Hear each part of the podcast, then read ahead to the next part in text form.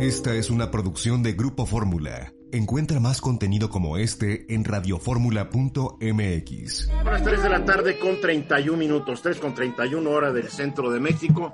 Los saludos, soy Eduardo Ruiz Gili, aquí desde Grupo Fórmula, radio, televisión, internet y redes sociales. Aquí en esta ciudad me acompañan desde sus respectivos eh, domicilios, sean de trabajo o domésticos.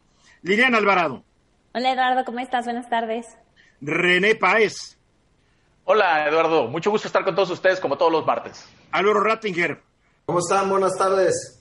Y desde Zacatecas, Zacatecas, Luis Enrique Mercado. Qué gusto de saludarlos. Ya llegó el otoño, ya hubo dos heladas, está empezando a enfriar en la temperatura normal de Zacatecas, que es frío, especial para conejos y venados. ¿Qué tan frío hasta ahorita? Porque yo donde estoy estaba integrados aquí en la Ciudad de México. No, aquí está más, aquí está más bajo y especialmente en las mañanas y en las noches ya está enfriando en serio. Ya necesitas una chamarra y ya hubo dos heladas. Entonces, está llegando, el otoño ya llegó, con todo. Está bien, está bien, está no, bien. está bien. Está bien. Hay que, hay que, hay que ver las cosas como van. Bueno, con la novedad de que, de que el Congreso la Cámara de Diputados hoy aprobó en lo general en el, el, dictamen por el cual se desaparecen 109 fideicomisos, 242 votos a favor, 178 en contra y 7 abstenciones, lo cual demuestra qué flojos son los diputados, porque hay 500 diputados y a veces no llegan. La semana pasada no pudieron, hace unos días no pudieron, porque no llegó ni el quórum de la Cámara, pero en fin. Votaron en contra los diputados del PAN, del PRI, Movimiento Ciudadano, PRD y también el PT, que es el aliado de Morena. Por parte de Morena, las diputadas Lorena Villavicencio, Isabel Alfaro, Lidia García, Rocío Barrera y Wendy Briceño votaron en contra y se abstuvieron Tatiana Cloutier, Maribel Solís y Guadalupe Castañeda. Ahora, da la casualidad que ya se aprobó en lo general, pero hay 400 reservas y se espera que en, en las siguientes veintitantas horas, pues suben a la tribuna de la Cámara de Diputados unos 300 legisladores de todas las bancadas para, pues para pedir cambios, etcétera, etcétera. Ahora, yo he hablado con mucha gente que debería estar enterada de este asunto, diputados, senadores, etcétera, y la verdad, muchos no tienen ni la menor idea de cuáles son estos fideicomisos. Pero así sucede. Tú fuiste diputado, Luis Enrique, y puedo, y puedo creer que avalarías lo que estoy diciendo. Sí, que, que, la mayoría de los diputados votan y no tienen la menor idea de que están votando ni a favor ni en contra. Eso Pero sucede entonces, en todas las legislaturas. ¿eh? Entonces, como un servicio social a nuestro público, ahorita voy a decir cuáles son estos 109 fideicomisos. ¿Los vas a enumerar los, vas a enumerar los 109? Servicio social, Luis Enrique. Oye, pero mejor por grupitos, ¿no? Ya, claro que sí, que qué poco paciente, ¿eh? como que estás, te has vuelto impaciente. Ya, date una vuelta. Este Mira, yo recurrí, yo recurrí a mi amigo Mario Di Constanzo para que hacer una radiografía de los fideicomisos y la verdad hizo una muy buena radiografía. Está bueno, bueno, mira, rápidamente, esto nomás va a ser así un repasito rápido, ¿no? Un repasito. A ver, hay lo que se llama fondos CONACIT, son fondos que dependen del CONACIT, de esos son 65. ¿Te parece bien que estén así agrupados, mi querido Luis Enrique? Sí, esencialmente sí, son, son esos. Este... De estos 65, 36 son unos fondos mixtos que hay entre el CONACIT y el gobierno de cada entidad federativa. Allá hay 32. Sí. Más, hay un fondo mixto que tiene CONACIT con los gobiernos municipales de La Paz, Puebla y Ciudad Juárez. Entonces son 36 en total. Después hay un bolón de fondos sectoriales que tiene con la Secretaría de Energía, con Gobernación, hay yeah. fondo sectorial de investigación ambiental, fondo sectorial de investigación en salud y seguridad social, eh, fondo sectorial de investigación para el desarrollo social, fondo sector sectorial de investigación de Secretaría de Relaciones Exteriores. O sea, hay un bolón de fondos sectoriales que la verdad, si a mí me preguntan, no sé para qué diablos sirven.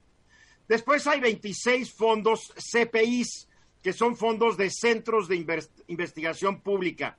Entre estos están el CIDE, el Centro de Investigación y Docencia Económicas, una institución de educación superior sumamente reconocida alrededor del mundo. Después está un centro de investigación aplicada en ciencias competitivas. Después está el Centro de Investigación Científica y Educación Superior de Ensenada, el Colegio de la Frontera Norte, un tal Instituto de Ecología, un centro de investigación en materiales avanzados, el Colegio de Michoacán, el Colegio de la Frontera Sur, centro de investigaciones en óptica, centro de investigación en alimentación y desarrollo, el Instituto Mora, que es un instituto también de, de buen prestigio, el Centro de Investigación y Desarrollo Tecnológico en Electroquímica. Después hay varios fondos, Fondo para el Cambio Climático, Fondo de Ayuda, Asistencia y Reparación Integral, el Fondo Metropolitano, el Fondo para el Desarrollo de Zonas de Producción Minera, está el Fondo para la Protección de Personas Defensoras de Derechos Humanos, el Fondo de Desastres Naturales, el Fondo de la Financiera Rural. Bien, eso, ahí están, el, el Fidecine tan famoso, el fondo, el Fideicomiso Fondo de Inversión y Estímulos al Cine. A ver, yo al ver esta lista, la verdad, veo muchos fondos que no sé para qué existen. Mira, Muchos fideicomisos, ya te vi, ya te vi. Fideicomisos, porque vamos a seguir hablando del tema en tu sección, Sí. que es la que se sigue. Fideicomisos que no entiendo para qué están. Fideicomisos cuyos nombres y fondos cuyos nombres me dicen que tal vez se está gastando dinero, pero que no vemos resultados a cambio. A ver, fondo para los atletas de alto rendimiento. Es muy noble y muy loable, pero cuando no son los panamericanos los centroamericanos, los atletas de alto rendimiento de México generalmente hacen el ridículo y nos salen bien caros. Ya te vi, Liliana, gracias. Entonces la pregunta yo creo es, yo creo que el borrón a lo tonto que hicieron hoy los diputados no se justificaba, pero creo que se justificaría estudiar cada uno de estos fideicomisos y determinar si sirven o no sirven. Número dos, ¿a dónde se ha ido el dinero que se les ha dado durante años? Porque no hay que olvidar que la, Auditoría Superior de la Federación cada año dice falta transparencia en tal fondo, se gastaron de más en esta en este fondo, no sabemos a dónde fue a parar este dinero de tal fondo. Entonces yo creo que la discusión en torno a los fondos, como todo lo que está pasando en México, se ha vuelto una discusión política. Si estás en contra de López Obrador, vivan los fondos. Si estás a favor de López Obrador, mueran los fondos. Y lo que aquí falta es cordura para analizar el problema. Ahora sí, mi querido Luis Enrique. Mira, yo creo que lo que están haciendo es, eh, eh, eh, ha, sido, ha sido común que en este gobierno meta caos donde hay orden, oscurezca lo que está transparente, y es lo que está pasando con los fideicomisos. El gobierno no serán ordenados ni, ni transparentes. me voy a hacer de 68 mil millones de pesos que están en los fondos. No es cierto. No tienen la menor idea de lo que están haciendo. Te voy a poner dos ejemplos. De esos ciento y tantos fondos que se quieren desaparecer, 109. 109, bueno, hay 11, 11 de ellos, 11, concentran 56 mil millones de pesos, que es el 83% del total. ¿Cuáles son esos 11? Y esos están en economía, hacienda, gobernación y Sener Conacid, que los acabas de decir. Bueno, y luego hay fondos que dicen, ¿para qué existen? ¿Para qué existen? Bueno, pero una cosa, tú mencionaste un fondo de financiera rural, ¿no? Un fideicomiso. Ese fideicomiso es un fideicomiso que tiene 2.563 millones de pesos y su objetivo es el pago de las pensiones y la atención médica de los 13.000 pensionados de lo que fue Ban Rural. ¿Sí? De ahí les pagan esos 13.000 pensionados. Eh, el día que lo desaparezca, regresamos a lo que voy. Se debería haber analizado cada fideicomiso y el que no sirve a Dios y el que sí sirve mantenerlo. No, esto es como las guarderías. Del 100% de las guarderías, un treinta y tantos por ciento eh, trabajaban mal, no daban el servicio, no cumplían la norma, etcétera. Por ese treinta y tantos se desaparecieron el otro 66% que funcionaban bien. Este por es- ejemplo, mira, de los, de los fondos que están en Hacienda, de los fondos que están en Hacienda, el Fondo Metropolitano es un fideicomiso que está destinado a aportar recursos a las zonas metropolitanas del país que están definidas. ¿Me puedes decir para qué ha servido ese fondo metropolitano? Porque yo lo único que veo es un desastre de planeación, un desastre de baches, un desastre de desorden. Porque suena muy bonito, pero hay que ver los resultados. No, para hacer infraestructura en zonas Pero metropolitanas. con la infraestructura no pueden ni hacer ni no pueden ni rellenar baches. Digo, No la baches. neta, es que yo creo que hay que ser más severos al, al analizar esto y dejarnos de politiquería, porque ahí está el problema. Está el fondo minero. el fondo minero, que es un fondo que donde no aporta el gobierno federal, aportan las empresas mineras para constituir el fondo minero y de ahí se bajan recursos. Pero de eso para- vamos a ir hablando. Vamos a los mensajes, regresamos. Vamos a seguir hablando. 15 minutos para ahora seguimos hablando sobre el tema de los fideicomisos. Antes de que nos cortaran los anuncios, a ver, había, había muchas manos levantadas para poder opinar. Les pido brevedad, por favor. Liliana fue la primera, después fue Álvaro, después fue Hugo. A ver, Liliana. Eh, Eduardo, yo coincido contigo en que el ejercicio más adecuado es que se hubiera evaluado la pertinencia y los resultados de cada uno de los fideicomisos. Pero a mí lo que me queda muy claro es que este gobierno no está interesado en mantener los que funcionan y quitar los que no funcionan. En realidad, Eduardo, no hay que, no hay que olvidar que este, esta desaparición de los fideicomisos es porque el gobierno necesita dinero. Esa es la razón principal por la cual están desapareciendo, no por los resultados buenos o malos que estos fideicomisos hayan dado. A ver, yo nomás quiero recordarles que durante su campaña presidencial, Andrés Manuel López Obrador dijo que iba a haber cambios. Y todos nos sorprendemos porque hay cambios. ¿Qué esperaban? ¿Que siguiera él con los esquemas que tanto condenó? Pues no. La gente que lo apoyó ha de estar feliz, los que no lo apoyaron, pues obviamente están repelando. Álvaro, yo creo que yo aquí me alineo totalmente con Liliana. Creo que el ejercicio necesario era evaluar, Eduardo, porque, eh, mira, y nomás con Liliana yo también lo dije. y amén de eso, hay un grave, que es que no puedes aprender de qué funcionó y qué no funcionó de tal manera mejorar. Yo entiendo que el presidente quiera cambiar muchas cosas, caray, hay mucho que cambiar y mejorar en el país, no, no voy a meter en la discusión de si se necesita o no. Lo que sí es un hecho es que para cambiar también tienes que mejorar y para mejorar tienes que evaluar el pasado. No todo fue malo. Correcto. a los ojos del presidente aparentemente todo lo que empezó antes de su sexenio no sirve para nada. Entonces, pues que ni use Palacio Nacional, porque se hizo antes que él. Ah, qué caray, ya, qué caray, ahora sí que te viste, ya, ahora sí que te viste muy, ¿qué? Muy exagerado, la verdad. Hugo, Eh, Eduardo, mira, yo, yo creo que al final, al final de- de- del día, el objetivo de los fideicomisos es asegurar el dinero. Asegurar el dinero y que no esté siempre, que no esté siempre manoseado por el gobierno. Eso por un lado. Por otro lado, vemos que ay, pero te voy a interrumpir, pero, pero ¿quién previno que no lo manosearan quienes manejaran los fideicomisos? porque los No lo fideicomisos, digo por yo, ejemplo, lo mira, dijo la Auditoría Superior de la Federación año tras año. Ahora resulta bueno, sí, que los pero eso, eh, eh, eso, eso digamos es monitoreo, obviamente, o sea, eso que en un mar de corrupción los fideicomisos eran ejemplo de buen manejo. No, no, no, no, no, no. Yo lo que yo lo que te estoy diciendo es que hay muchos fideicomisos. Por ejemplo, conocemos muchos los que tienen comunidades que los defienden, como el de cine.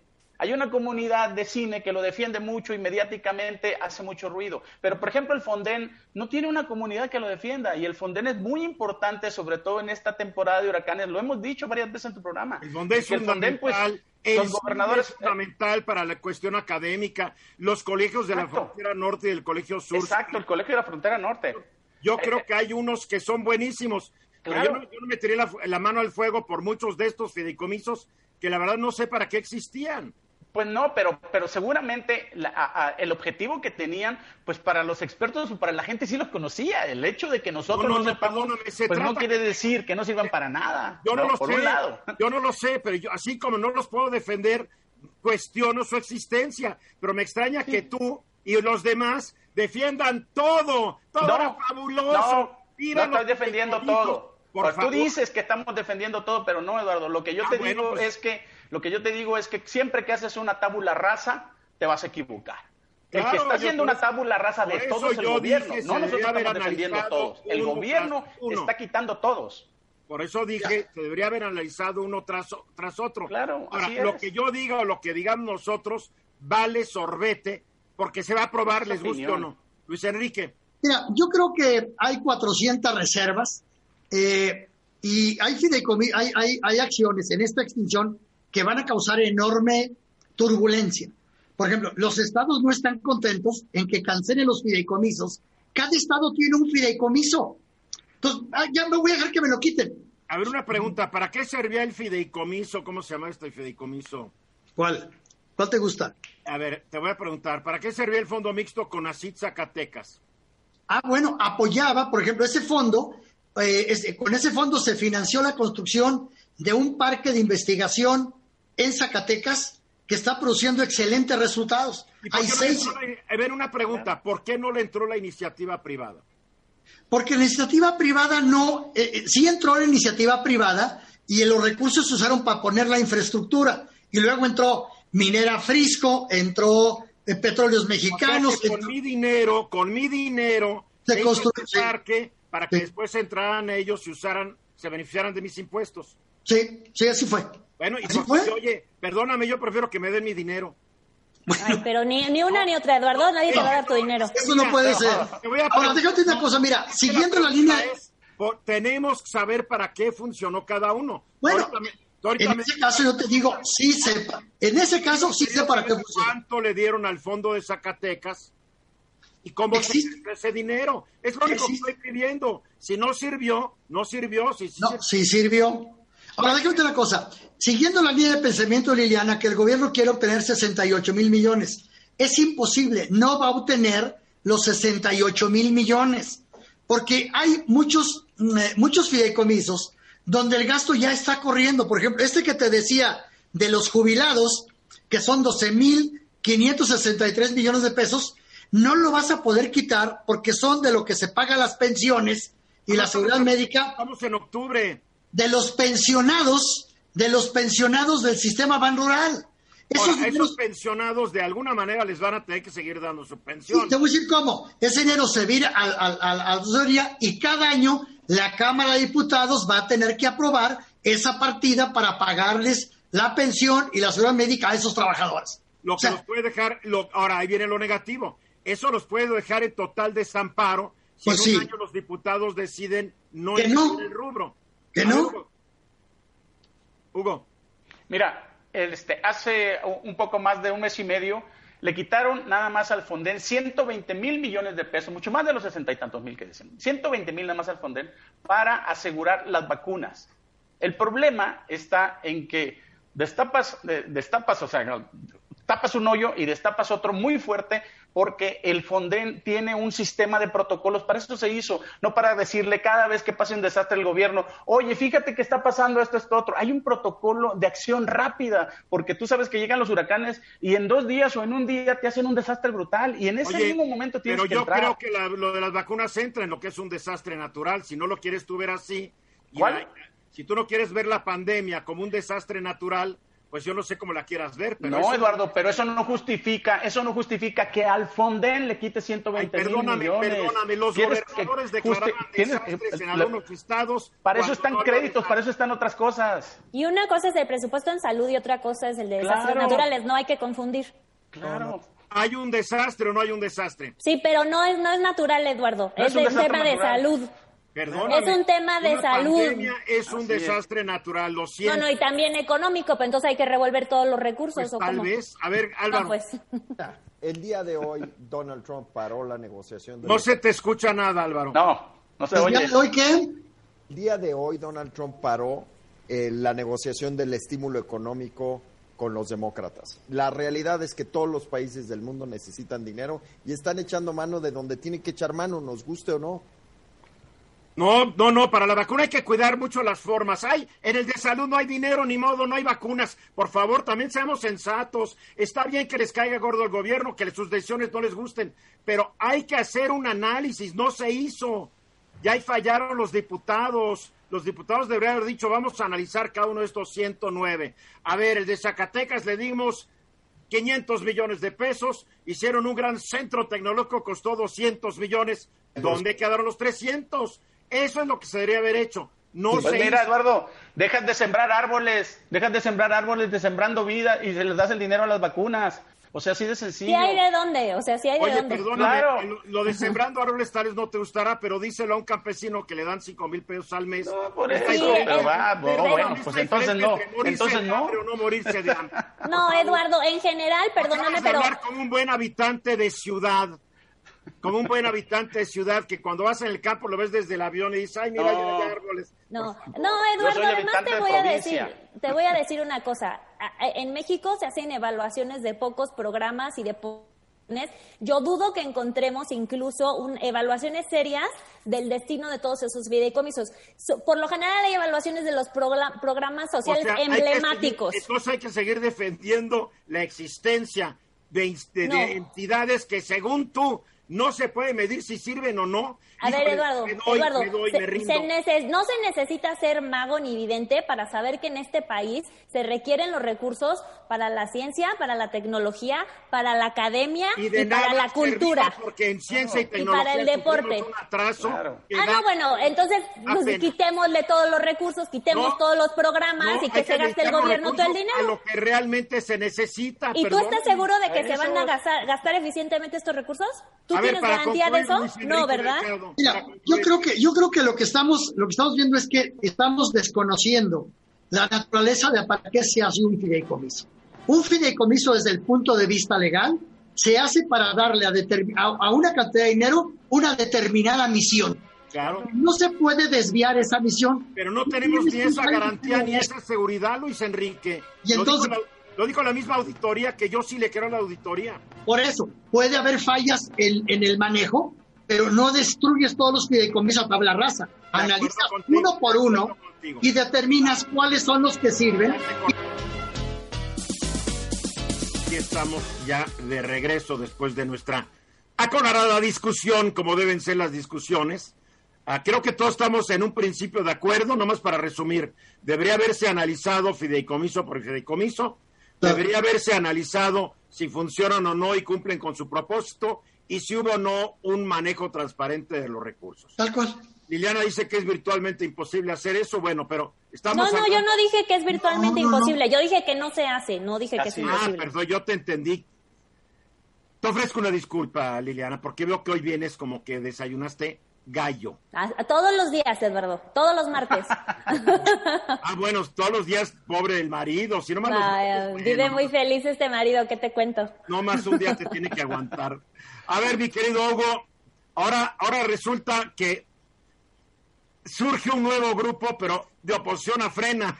ya no entiendo nada, a ver. Pues mira, eh, no, no, tanto de oposición a frena, Eduardo, sino más bien una alternativa no tan radical. Y, y son organizaciones que todos hemos visto por ahí muy activas. Una de ellas, pues obviamente, es la de Claudio X González, la otra también es la de Coparmex, pero que... Pero, este... Claudio, Claudio y Coparmex ya están aliados hace meses. Sí, nada más que ya ves que tienen organizaciones diferentes, tienen organizaciones, marcas diferentes, y en esas, esas marcas ya se están agrupando en un movimiento que se llama Sí por México.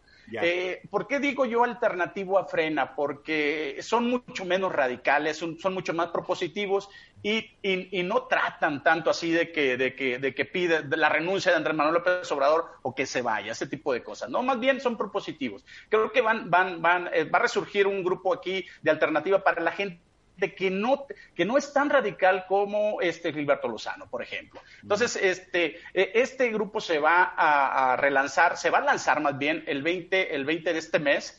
Y bueno, ahí vamos a ver bien cuáles son sus postulados, vamos a ver bien de qué se trata. Sin embargo, bueno, pues aquí vemos que está, como todo esto, en las postrimerías de eh, la, la, elección van a ser un grupo de presión fuerte para Andrés Manuel López Obrador y tratan de agrupar a la otra parte de la, de, la, de la oposición. Eh, yo creo que esto, Eduardo, también fue parte de una reacción, lo, que pasó hoy, eh, en la propuesta que está haciendo Ricardo Monreal de este, meter eh, la consulta el día de la elección, el 6 de, junio del, próximo año. No puede. parte, ¿Perdón? No puede, la Constitución dice que es en agosto. Y una ley Exactamente, la Constitución dice que es en agosto. Sin embargo, él ya está eh, este, proponiendo que el Senado eh, cambie esta, esta, eh, hay que recordar que esto fue un decreto, Eduardo, porque cuando, cuando, cuando se hace el artículo, cuando se modifica el artículo 35, que es en el 2012, sí estaba la consulta el día de la elección, sí estaba puesta así. Sin embargo, en diciembre del año pasado, se pone para el primer domingo de agosto. Entonces, pero, eh, eh, este, esta, tratan de hacer otra modificación mediante decreto, así como se hizo esta. Es que no tratan de hacer otra. un decreto modificar un artículo constitucional, punto. definitivamente. Entonces, pero vaya, decir y podrá ir a decir misa, pero tú no puedes por un decreto modificar un artículo constitucional. Y aunque lo, definitivamente, pero vaya, la presión está desde, hay que recordar de cuando la Corte eh, falla a favor de la consulta, aunque modifica y replantea la consulta y demás, este, el presidente inmediatamente, este, eh, al otro día en la conferencia dice, Y yo lo que pido es que esta consulta sea el día de la elección. No va a ser. no es un proyecto de Morena de presión. A ver, no puede ser. A menos, ¿Perdón? a menos que se haga una reforma constitucional nuevamente que no creo que tendría efectos para una consulta aprobada de acuerdo a la ley y a la constitución actuales. Por supuesto, pero hay que recordar, Eduardo, que eso que estás diciendo exactamente es lo que pasó en Baja California. ¿eh?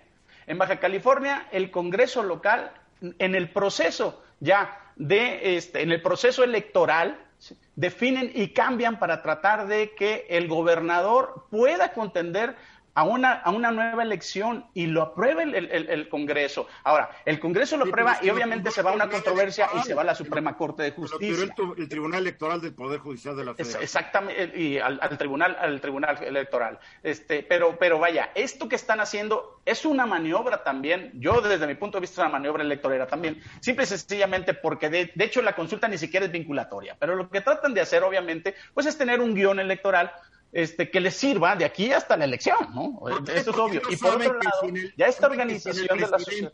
Saben que sin el presidente presente en la campaña se les dificulta el asunto. Sí. Sí, sí, definitivamente. Pero, ¿qué pasaría? Vamos a suponer que por, por la presión se dan así como vimos también que la Suprema Corte de Justicia, pues falló de una forma bastante extraña, ¿no? Y, y extraña Hay también al modificar, están, a modificar mira, la pregunta. Las opiniones están muy divididas. Aquí muy este dividida. programa, La mayoría dice que fue extraño.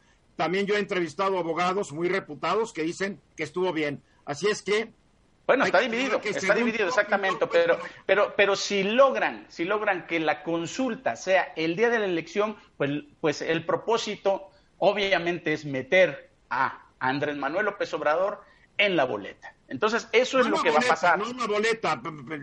Él va a estar en la boleta de la consulta. Por supuesto, pero va a ser el día de la elección. Bueno, es que el día de la, el día, el día, el día de la elección, Eduardo, te dan muchas boletas. Te dan las boletas de tu diputado, te dan la boleta de tu Ay, gobernador, te dan la boleta del diputado federal, de- todos. te dan muchas, y entre ellas te van a dar la boleta con Andrés Manuel López Obrador, que ese Sí. es el propósito. Está ¿no? bien. A Entonces, ver, vaya, Liliana. Pero A mí, a mí la verdad que me parece, eh, me gusta mucho la idea de que haya un nuevo grupo, organización o como le quieran llamar, eh, con Coparmex y, y- pues también con Claudio X González. La verdad es que eh, los proyectos que ha eh, dirigido Claudio X, como por ejemplo Mexicanos contra la Corrupción y la Impunidad, me encanta el trabajo que hacen. Es un trabajo serio, es propositivo, hacen recomendaciones eh, muy interesantes y ojalá que sean una, una alternativa seria y, y con propuestas bien delineadas eh, rumbo al 2021. Bien. Eh, no, ya no vi a Luis Enrique ni a Álvaro. Creo que nomás están de oyentes ahorita, No, ¿verdad? aquí estoy, hoy aquí estoy. Bueno, están de oyentes. Ahí yo ¿Sabes quiero qué? una cosa. Este nuevo grupo lo único que va a fracturar, va a fracturar más a la oposición de Ah. por sí debilitada. Es una tontería, pero en fin. Luis Enrique. Mira, lo que está pasando es que no hay un liderazgo en la oposición. No hay una persona que, que, que- que reúna a las organizaciones. Entonces, cada organización está tratando de irse por su lado. Y como tú dices, lo único que hacen es pulverizar la oposición. Unos, a unos les cae gordo Frena, a otros les cae gordo Coparmex, a otros no saben quién es Claudio Javier González. Luego, ahí está Ricardo Anaya, que anda por su lado también. Entonces, simplemente es una oposición fracturada, es una oposición dividida, sin propósitos comunes y sin un liderazgo que lo reúna. Parte del gran valor, parte del gran valor de Morena es que tiene a un liderazgo como el de Andrés Manuel que lo reúne, que los consolida. Acá no hay nadie. Y Anaya Entonces- enfrentando dentro del PAN todo un bloque que no lo quiere. Imagínate. Por supuesto. Pero A ver, sabes, pero sabes que Eduardo, yo creo que aquí un, un- un- un aspecto muy importante es que todo este tipo de aparente pulverización es una evolución siempre para que toda, to- to- toda, toda la oposición o todo el disgusto, al final de cuentas, sí se pueden unir en un propósito generalizado. Así pasó en Bolivia, ¿eh? Así pasó en Bolivia contra Oye, Evo Morales. Hay México, una atomización y brutal y al final de con cuentas sí lograron olvidó. sacarlo. ¿Perdón? Así pasó en México con, con Morena, ya se les olvidó, ¿verdad? No, también, también. Por favor. Exactamente. Entonces, vaya, sí hay un proceso donde se pueden empezar a amalgamar todos. ¿eh? Mira, en México hay una constante. Los divididos nunca se unen. Ahora de repente tú crees en el milagro que va a bajar Dios o la Virgen de Guadalupe. A ver, señores opositores que nunca se han unido en México, únanse. No lo veo posible, yo personalmente. Ni la izquierda se puede, se puede organizar en más de medio siglo hasta que llegó López Obrador. Medio siglo, ¿eh? No, también se, en, el frente también se organizó con, con Cárdenas, Eduardo, cuando en la elección de, de, Bueno, y, de ahí del 82 pasaron cuántos años. Bueno, pero sí hay, pero sí hay, sí hay, sí hay evidencia de eso. Álvaro. A ver, yo lo que, lo que repito aquí es lo que hemos dicho varias veces en el programa. Las elecciones las, las marcas más reconocidas. Estas, estas nuevas eh, fuerzas antes de choque, opositoras, pon el nombre que quieras, no tienen marca. De hecho, desde la óptica de recordación están acéfalas. Es, es muy pronto como para decir que están unidas o desunidas, porque todavía no tienen una imagen que va a ser la que, que de algún modo funcione como amalgama del mensaje que van a dar. Es muy pronto. Frena no tiene cara, eh, Claudio X González no es la cara tampoco. En el momento en que salga y diga soy el candidato, va, en todo caso podría ser Anaya, en todo caso podría ser Calderón, pero esas marcas habrá que ver qué pasa y si no están muy desgastadas, ojo. Eh, ve lo que dijo hoy Santiago Nieto, podemos todavía enjuiciar esos dos expresidentes, entonces no sé si Calderón podría llegar a ser Anaya, podría llegar a ser Claudio. Bien, bien, pues ¿qué lío armaste otra vez tú también, Hugo? Vamos a ver. Exactamente 15 minutos después de la hora. Ya se cumplió un año de la puesta en marcha de la versión beta de la plataforma digital nacional. A ver, mi querida Liliana, ¿qué busca esta plataforma? ¿Está sirviendo? ¿No está sirviendo? No hay que olvidar que uno de los puntos fundamentales de la campaña de Andrés Manuel López Obrador para llegar a la presidencia fue, y no solamente en el 18, también en el 2006 y en el 2012, fue el combate a la corrupción. ¿Cómo encaja esta plataforma dentro de lo que es el combate a la corrupción y qué resultado está teniendo? Mira, Eduardo, la verdad es que eh, esta plataforma se diseñó junto con el resto de las herramientas eh, a las que da vida el Sistema Nacional Anticorrupción. La idea de esta plataforma era que justamente eh, diversas dependencias, organismos autónomos, pero también cada una de las 32, 32 entidades federativas subieran información que nos permitiera prevenir, detectar y sancionar los actos de corrupción. Ahora, por ejemplo, qué eh, información es la que supuestamente tendría que estar dentro de esta plataforma. Principalmente se estipularon que se necesitaban ah, seis sistemas, así les llaman ellos, ¿no? Por ejemplo, uno de los sistemas incluiría la declaración patrimonial, ya la recordarán, la 3 de 3, la de conflicto de intereses y las declaraciones fiscales. Otro sistema, por ejemplo, eh, tendría información sobre los eh, servidores públicos que son los que mayormente están involucrados en procedimientos de contrataciones públicas. Otro sistema, por ejemplo, sobre eh, denuncias. Otro sobre información pública de contrataciones, en fin eh, como les decía, tenían que ser seis sistemas. La realidad de las cosas es que cuando se inició esta prueba beta, únicamente teníamos dos sistemas. En septiembre pasado, que se cumple un año de ese primer lanzamiento, ya tenemos, Eduardo, eh, dos sistemas más con los cuales tenemos cuatro de los seis eh, sistemas originales, ¿no? Entonces, lo, que tenemos ahora, Eduardo, es información justamente sobre las declaraciones de los funcionarios públicos y eh, también sobre las contrataciones, sobre los funcionarios que están relacionados con, con, contrataciones públicas y solo quedan, como decía, dos sistemas por actualizar y por construirse. ¿Quién administra esta plataforma? ¿Perdón? ¿Quién administra esta plataforma? Eh, no estoy muy segura si es la Secretaría Ejecutiva eh, del Sistema Nacional Anticorrupción, la CESNA. Lo que sí sé es que la CESNA recaba información, Eduardo, de eh, las entidades federativas.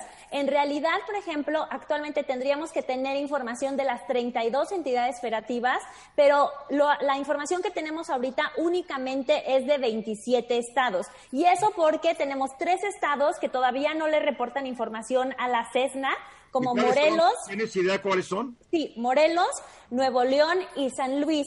Y también tenemos dos eh, estados, Eduardo, que no han acabado de conformar sus sistemas estatales anticorrupción en su totalidad y que uno es la Ciudad de México y el otro es Chiapas. Ahora, en realidad, Eduardo, eh, esta plataforma nos debería de ayudar a que tanto los ciudadanos como las organizaciones de sociedad civil e incluso las mismas autoridades pudieran hacer estos grandes cruces eh, de información para encontrar eh, eh, anomalías.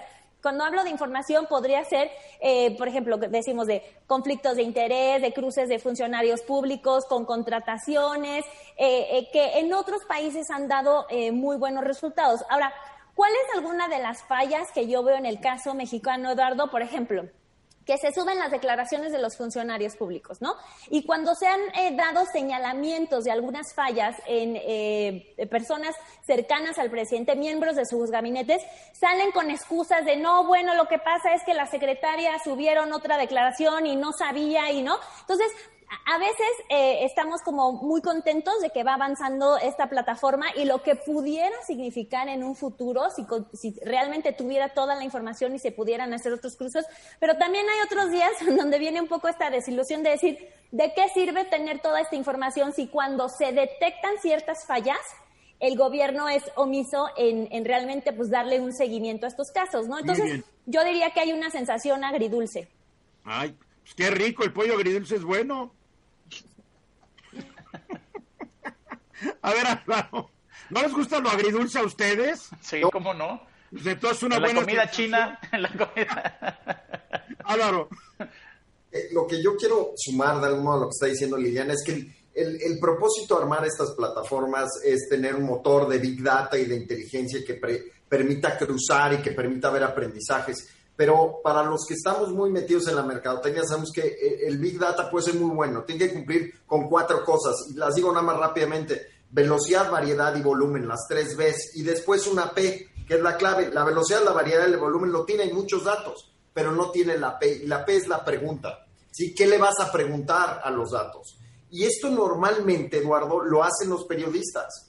Y si hay un embate constante al trabajo de periodismo, pues hay un, hay un desamor, un desinterés de estarle haciendo preguntas al Big Data, porque quién sabe qué te vayas a encontrar. Y si te lo encuentras, llevas esto a una dependencia y no hace ninguna diferencia o no se utiliza para mejorar nada. Yo creo que, mira, el, hecho de que exista ya los datos es un avance. Como dijo Liliana, se han descubierto que en algunas personas cercanas, por lo menos tienen que dar la cara y decir, ay, me falló la secretaria, y tienen que actualizar su declaración. O sea, ya es un avance.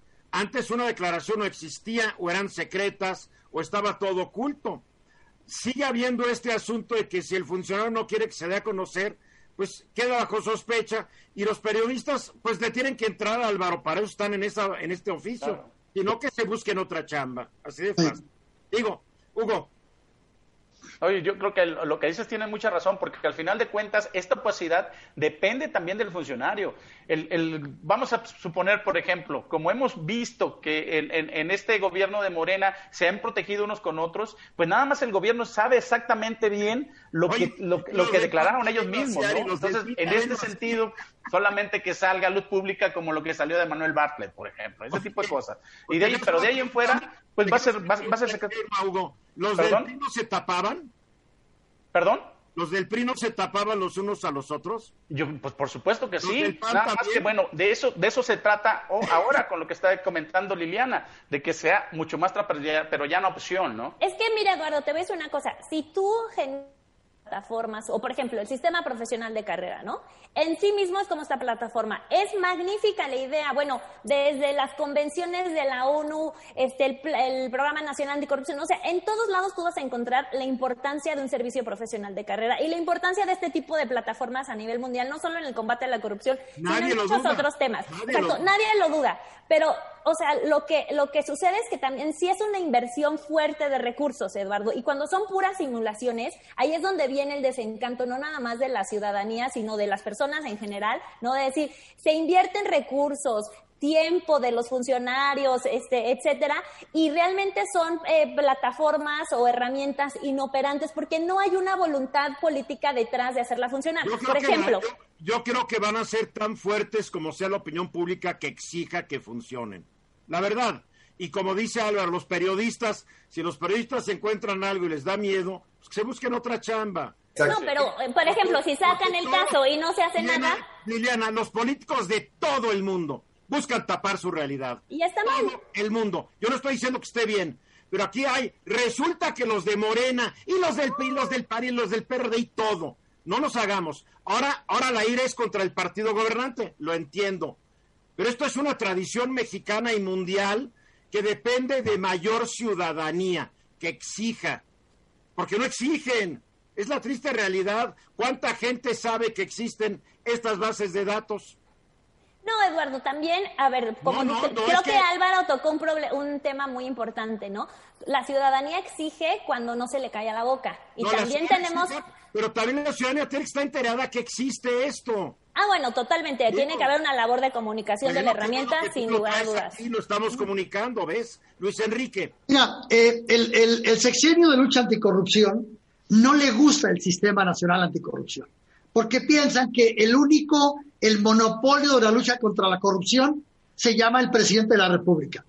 Y lo, hemos visto cómo tratan de minar estas cosas, por ejemplo.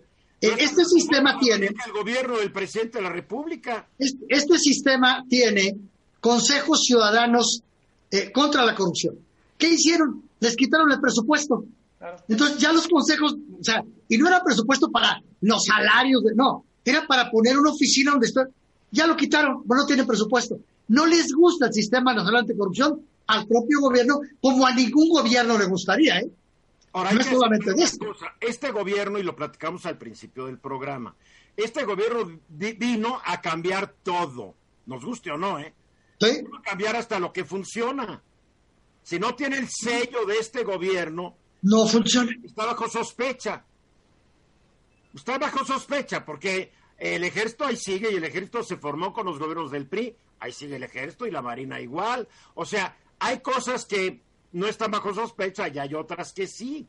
O sea, el presidente lo ha dicho, él viene a hacer una revolución. No nos sorprendamos. ¿Estamos de acuerdo o no? Pues allá depende de cada quien. Pero hablamos siempre de que está ocurriendo y lo decimos como, so- como sorprendidos. Yo no sé por qué están sorprendidos. No. La neta. No, yo creo que no hay sorpresa.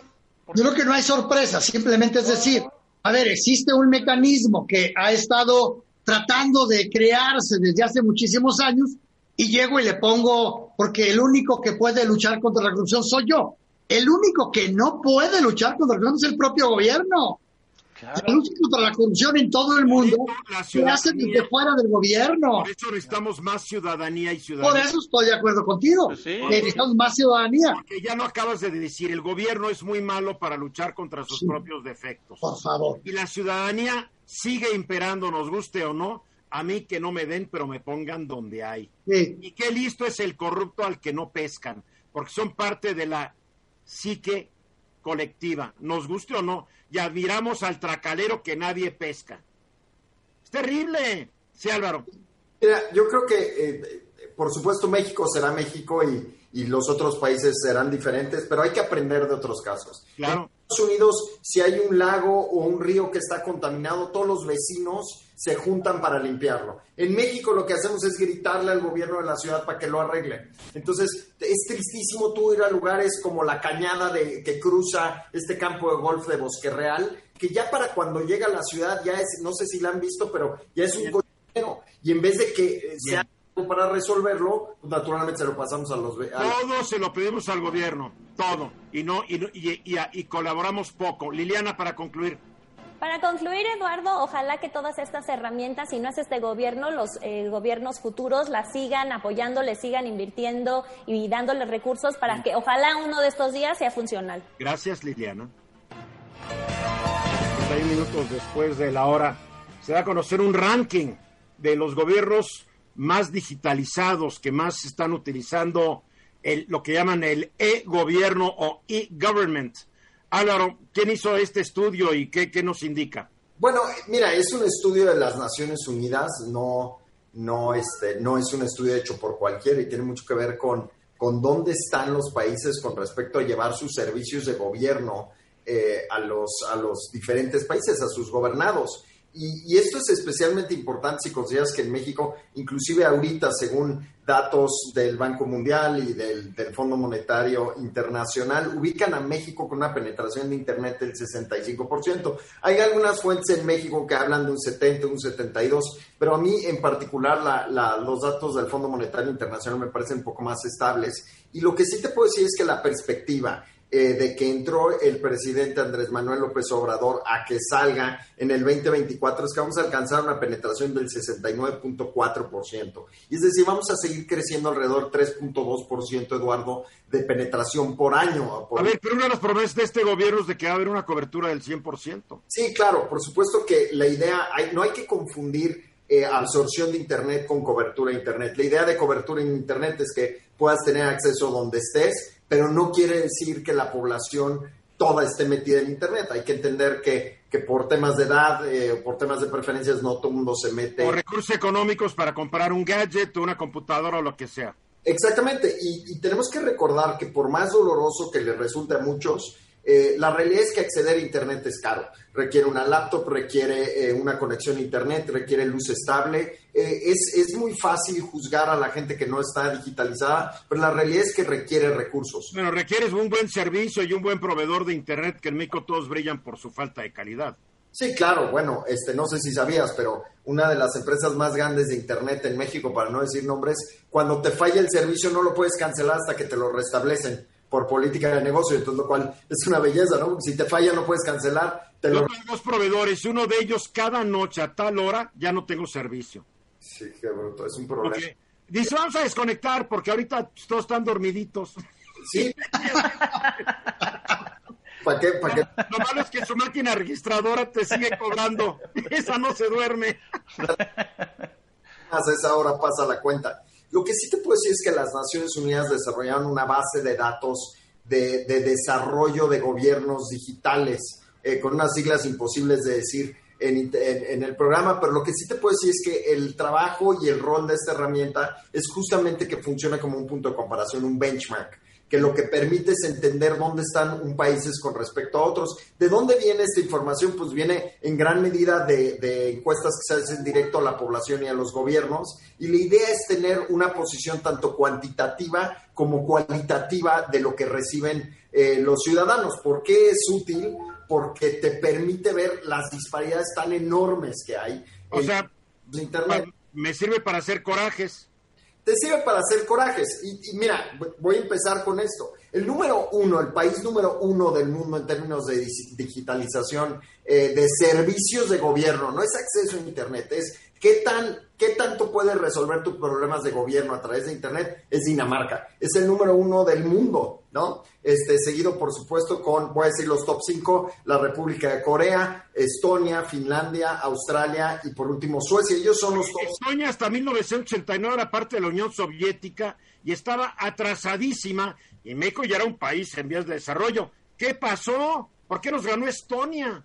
Estonia no, no, nos ganó, pero mira, hay que admitirlo, también es un país más pequeño y, y, en gran medida puede ser mucho más rápido en mejorar las cosas y es un país que se ha concentrado mucho en la digitalización para crecer. Entonces, no solo eso, tiene programas de visa muy agresivos. De hecho, no sé si lo sabían, pero es uno de los principales eh, países productores y vendedores de sitios web ya funcionando como negocios. Eh, es, es, un país muy digitalizado. Ahora, eh, ¿qué es lo interesante de esto? Es que cuando tú ves a Estados Unidos, por ejemplo, está en el lugar 9, uno pensaría que Estados Unidos está en una buena posición, pero lo que es realmente triste, eh, Eduardo, es dónde se encuentra México, como correctamente decías, en el ranking. México... No, no, no, no, no, no sigas. No, ya no. No, no, no digas. ¿Quién se quiere deprimir ahorita? Dígame. Liliana se quiere deprimir. Álvaro. ¿Tú, Luis Enrique? Este, me quiero deprimir. ¿Tú, Hugo? Me quiero deprimir. Perdí, caray. Bueno, ni modo, son cuatro contra uno. Vas, Álvaro. Está en, en, en antepenúltimo lugar del ranking, este, solamente por encima de Colombia y Perú. A ver, ¿cuántos países son? Eh, en total, en total la base de datos completa que montaron son de 193 países. ¿Y nosotros estamos en el 192? 91. En el 61 estamos, Eduardo. Al 61. Que sí. este penúltimo lugar. Pues sí, pero obviamente eh, en, en, el 193 pues está Sudán, está... No, estamos en un lugar mediocre, vamos a decirlo como... Luis como en todo, a ver, como en todos los lugares, estamos a la media tabla de todo. Y después Liliana quiere que tengamos un supersistema digital contra la corrupción. Ay, Liliana, qué ingenua eres. A, quieres entrar y estás investigando, se te corta la... Afortunadamente amigos en Uruguay, Eduardo, ellos son el primer lugar de América Latina, seguido por Argentina, eh, después Chile, Brasil y Costa Rica. Estos cinco países están por encima de México. Ahora, ¿qué no, lo entiendo, no lo entiendo. A ver, Uruguay, el pretexto de que es un país chiquito, ese no lo compro, porque tú dirás que Estonia es un país chiquito, pero esto era un país miserable que cuando se liberó de la Unión Soviética tenía puros rublos en su caja fuerte. Algo hizo.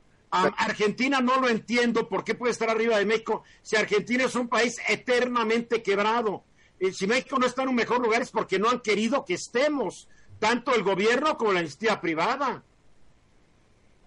A ver, ahí te va. Uruguay es un país con 3.5 millones de habitantes. El que un gobierno entregue servicios digitales es básicamente el equivalente aquí que la colonia del Valle lo sé. Pero es que la del Valle lo tiene, ahí está, es a lo que voy lo que te quiero decir, Eduardo, es que es mucho más fácil lograrlo.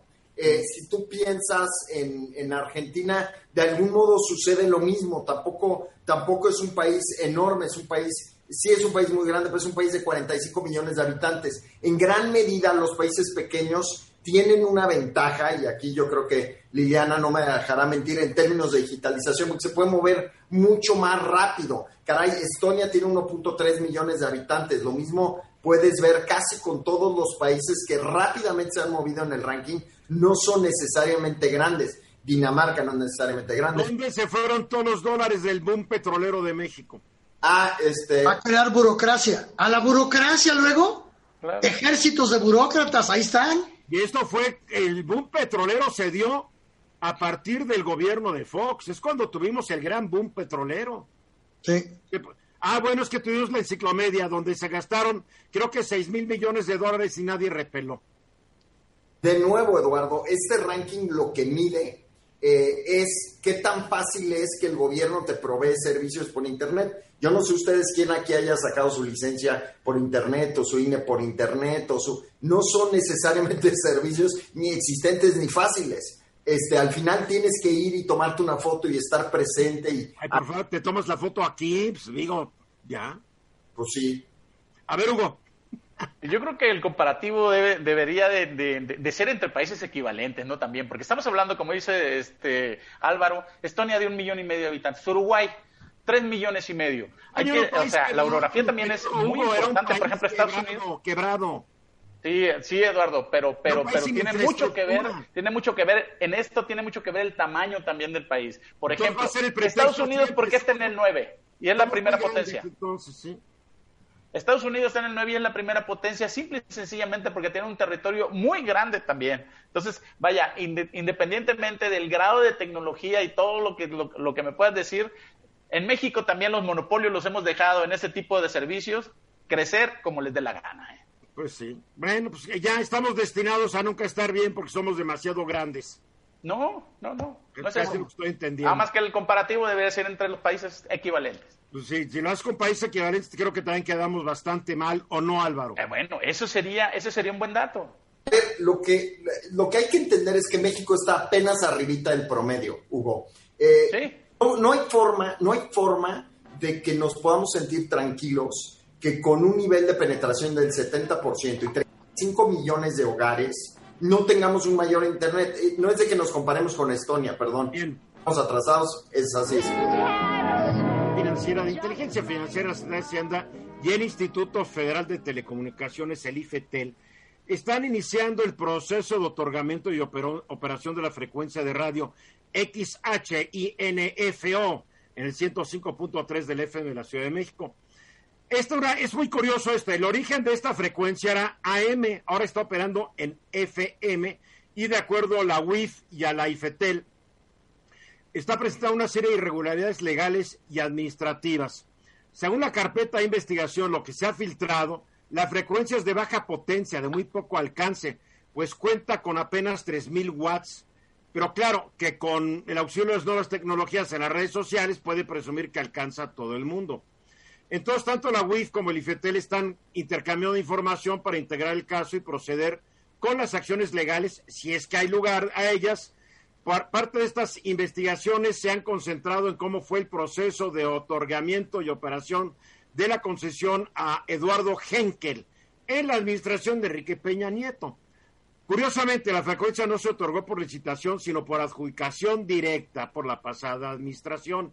Primero se rentó la frecuencia a la empresa Next Marketing. Sin embargo, en Infetel existió una impugnación promovida por otros dueños. Esta impugnación es lo que llamó la atención al IFETEL. Se podría llegar a la revocación de la concesión ya que se han detectado graves irregularidades y presumibles actos de corrupción que hay de nuevo. Por lo que por esto ha metido la UIF y podría entrar la Fiscalía General de la República a investigar si hay delitos civiles y penales. Se sabe que la frecuencia fue parte del pago que se le hizo al exconductor José Gutiérrez Vivo, quien con eso pues le pagaron parte del pleito que le ganó a Grupo Radio Centro. Ahora se, está diciendo que Henkel se va a asociar con Tapetito Ferriz de Con ah, y que también en esto puede estar también involucrado Francisco Aguirre, que se encargó de quebrar a su empresa Radio Centro, y otra persona llamada Gutiérrez Vivo. Qué raro, ¿no? Todo suena raro aquí. Todo, todo, es que te una cosa, estás hablando de puros fracasos reunidos. es increíble. puros juntemos a todos los fracasos para tener un éxito. O sea, es, todo suena verdaderamente de, locos, como, como son muchas cosas que pasan en este país y como muchas cosas que pasaron en los medios, especialmente los medios concesionados, porque eran favores, pagos, tranzas, asociaciones casi delictuosas. Bueno, y hoy vemos un caso Vamos a juntar. Yo lo único que me quedé es que Aguirre le había dado la estación de AM a Gutiérrez Vivó y que Gutiérrez Vivó, pues, se fue de México y creo que dejó de operarla. Hasta ahí me quedé. Yo ahora me voy ahí nos quedamos todos. ahí nos quedamos todos. ¿Alguien ha oído la 105.3 del FM? Yo fuera de los chismes, no. fuera de los chismes, no. Sí. Ay, ay, ay.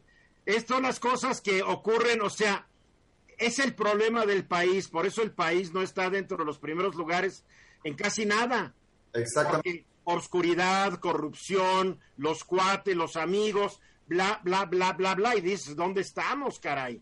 Sí, pero también acuerdo con que en general lo que vemos es que hay una falta de compromiso con la excelencia. O sea, se lanzan cosas, se quedan a medias, este, de algún modo no tienen eh, mayor, mayor producto detrás. Yo no, no, no tengo, el, no tengo una opinión per se de, la estación, pero lo que sí te puedo decir es que lo que ves es que van quedando cadáveres detrás y preguntas sin resolver y, todo eso, pues lo que va haciendo es que no puedes arrancar con un sentido de, excelencia y eso, pues naturalmente es, pues es muy lamentable porque lo que necesitamos comentar ahorita son medios fuertes, Eduardo. Y además hablando de, excelencia, la primera excelencia debería estar en los órganos de procuración e impartición de justicia. Claro el, problema está en que, el problema está en que la ley se aplica para algunos y para otros no. este no porque es mi amigo, este no porque tiene mucho. Hugo. Oye, Eduardo, pero este, no sé si eh, han observado, pero el presidente Andrés Manuel López Obrador ha victimizado una y otra vez a José Gutiérrez Vivó en la conferencia mañanera. ¿eh? Él ha dicho que es víctima del sistema y que está viendo el cómo regrese. Yo tengo entendido que tiene un problema este, financiero muy fuerte pendiente. Le debe la, nómina a todos los que fueron sus trabajadores, sus estaciones de radio y periódicos. Claro. A ver, el país. Gutiérrez Vivó se quiso convertir en empresario de medios y fracasó. Claro, pero vaya, lo empresario fracasado, nada más. Mira, nada como un perseguido. como conductor de programas, excelente. Sí, ah, pero cuando quiso ser empresario, por supuesto. Ya no fue. Así y es. y se quiso pasar de vivo, porque yo hablé con mucha gente de su equipo, decían, es que ya nos va a pagar, ya nos dijo que nos va a pagar, ya nos va a pagar. Pues ya nos, no les pagó. El señor hoy vive, creo que en San Antonio, Texas, muy cómodamente, pues viviendo pues con lo que no les pagó. Es lo que se dice, como se rumora, no lo sé. Pues pero estoy hablando con ex colaboradores de, de, Gutiérrez Vivó que los dejó bailando. Algunos hasta su casa perdieron porque no pudieron seguir pagando la hipoteca. Sí, sí, sí, sí. Ahora, el presidente, ¿por qué lo victimiza? Yo también lo entiendo. Porque Gutiérrez volvió manejando, manejó muy bien su asunto para que pareciera que era un perseguido del, del sistema y no tener que reconocer que la verdad, como empresario, Fracasó, es todo. Fracasó. Empezó su debacle cuando compró un periódico y le, y le puso monitor. un periódico que le costó todo el dinero del mundo comprar y operar, que nadie compraba el periódico. Quebró, ahí, ahí empezó el principio del fin y muchos le dijimos, el periódico va a ser el principio del fin. Pero ustedes conocen a Pepe, él sabía siempre todo, bueno, pues, y se manejó muy bien, manejó muy bien su, su, su crisis, tanto que el presidente lo pone como un mártir. Sí, Álvaro. Mira, eh, lo que pasa es que la marca Monitor era muy buena. Eh, claro. marca muy reconocida y en ese sentido, pues, pues era, parecía ser una, una elección lógica, ¿no? Pero pues lo que puedes ver es que no, no necesariamente es así, mucho menos en medios concesionados. Es, es un ambiente y es un negocio difícil. Una eh, cosa al radio y otra cosa manejar un periódico. Claro, son dos. Luis Enrique sabe, porque él, él, maneja un periódico, maneja una estación de radio. Y te pone, cuando estás en el periódico te pones un sombrero, cuando estás en la estación de radio te pones otro. Claro. claro. puede ser. En fin, ese es el nuevo escándalo que existe en los medios de comunicación de México. ay, ay, ay. Yo, mira, el único que puedes decir que es un empresario exitoso ahí es Henkel, que tienen una concesión, él y su familia, de BMW, si no me falla la memoria, y BMW es una marca que se vende y se vende muy bien y creo que ganan una buena lana. Y qué bueno, ¿no? Yo creo que quiso incursionar en el negocio del radio pero capaz de que no está escogiendo muy bien a los socios, ¿no? Es que te digo, si tú reúnes fracasos, no vas a tener éxitos. Está difícil, por más inspirador que sea. Bueno, es evidente que este es un proyecto político, ¿verdad? ¿A poco? A ver, ¿por Entonces, vaya, pero vaya, no, no, lo puede, no lo puedes analizar desde el punto de vista económico nada más. Aquí hay un lucro político que hay. Mira, siempre que vienen elecciones, surgen como hongos periódicos, empresarios periodísticos y desaparecen cuando terminan las elecciones. Lo vemos una y otra vez. Bueno, ¿cuántos medios no desaparecieron cuando acabó el gobierno de Peña? Claro. Periódicos, revistas que vivieron muy bien. Bye bye, así fue, ¿no? Sitios web completos de marcas internacionales, de un día para otro cerraron sus, sus áreas y se llamaban, ¿no? Es así es, o sea, otra vez la falta tal vez de institucionalidad del país, porque escribe el, en el Financial Times, dice que las instituciones de México están bajo riesgo, eh, que, no son fuertes. Bueno, yo quiero decir que el Financial Times eh, ya se lo olvidó a mucha gente, pero en un momento le dio una página para que escribiera un gran editorial sobre el futuro de México, Enrique Peña Nieto, ¿no? Y el Financial Times, antes de la elección del 2018, pronosticó que iba a ganar la elección el señor Meade y en 2006 pronosticó que iba a ganar López Obrador. O sea que el Financial Times también ha tenido unas notas un tanto equivocadas, vamos a decir así, pero no se equivoca al decir que a México le falta fuerza y solidez institucional.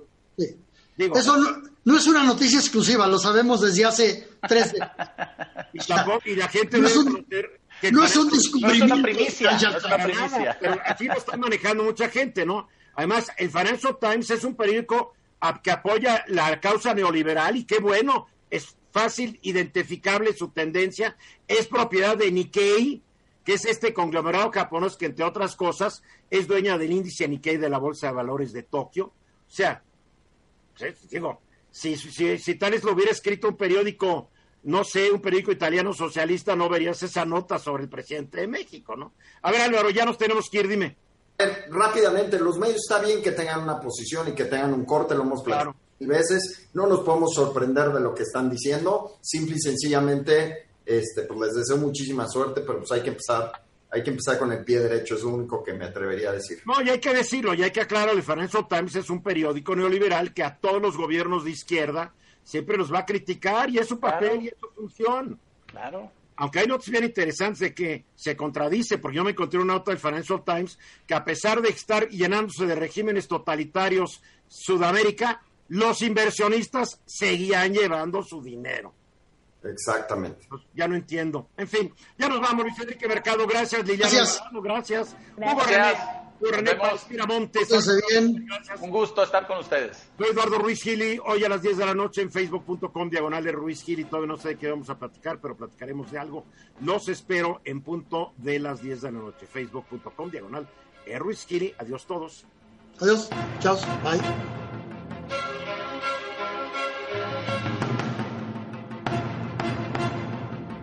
Esta fue una producción de Grupo Fórmula. Encuentra más contenido como este en radioformula.mx.